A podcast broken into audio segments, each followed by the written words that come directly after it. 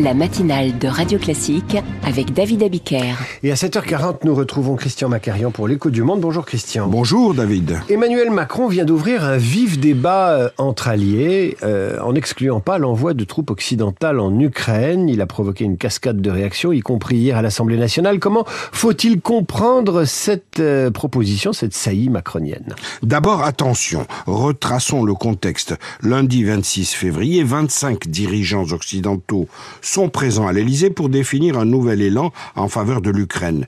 La question des munitions est au centre des discussions. L'Europe devait en livrer un million avant la fin mars 2024.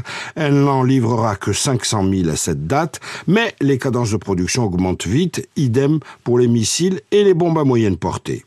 Au cours des discussions, le Premier ministre slovaque Robert Fico, qui est ouvertement pro-russe, s'inquiète d'apprendre que certains pays ont émis l'hypothèse d'envoyer des troupes en Ukraine sur une base bilatérale, donc indépendamment de tout engagement de l'Union européenne.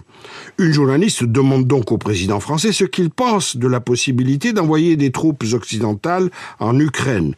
Hors de toute déclaration à valeur doctrinaire, Emmanuel Macron répond, ouvrez les guillemets, tout a été évoqué de manière libre et directe ce soir.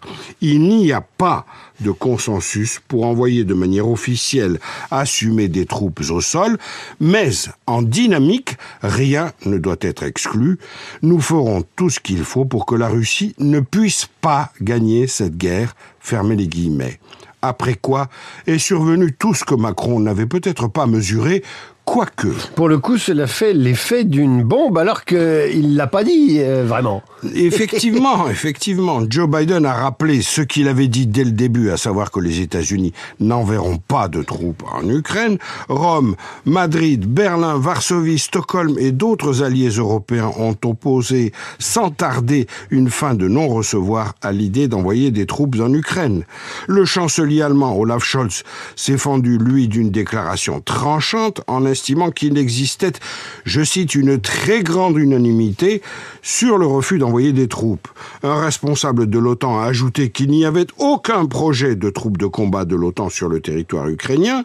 Plus prudent, le Royaume-Uni a nié tout déploiement à grande échelle, sachant qu'il y a déjà des spécialistes britanniques en Ukraine à petite échelle. Enfin, la Russie, évidemment, a mis l'accent sur le conflit frontal, déclaré inévitable par le porte-parole du Kremlin, inévitable si tout cela se mettait en place. Et Emmanuel Macron tenait pourtant lundi une bonne séquence internationale, lundi et mardi d'ailleurs. Oui, la semaine dernière, c'est à Paris qu'Israéliens, Égyptiens et Qataris se rencontrés pour parler du une pause à Gaza.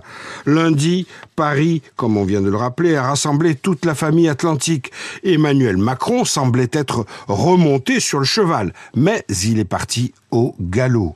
L'éventualité de troupes occidentales en Ukraine isole la France, ce qui n'était pas forcément l'effet initialement recherché.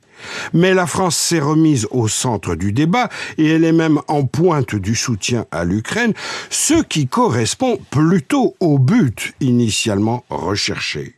À moins que tout cela ne soit à considérer sous le prisme de la politique intérieure.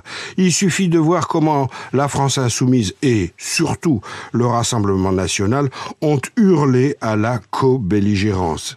Voici le RN nationaliste qui devient pacifiste, ce qui débusque une fois de plus parmi les extrêmes cette étrange empathie qui sévit non tant pour la Russie que pour Vladimir Poutine.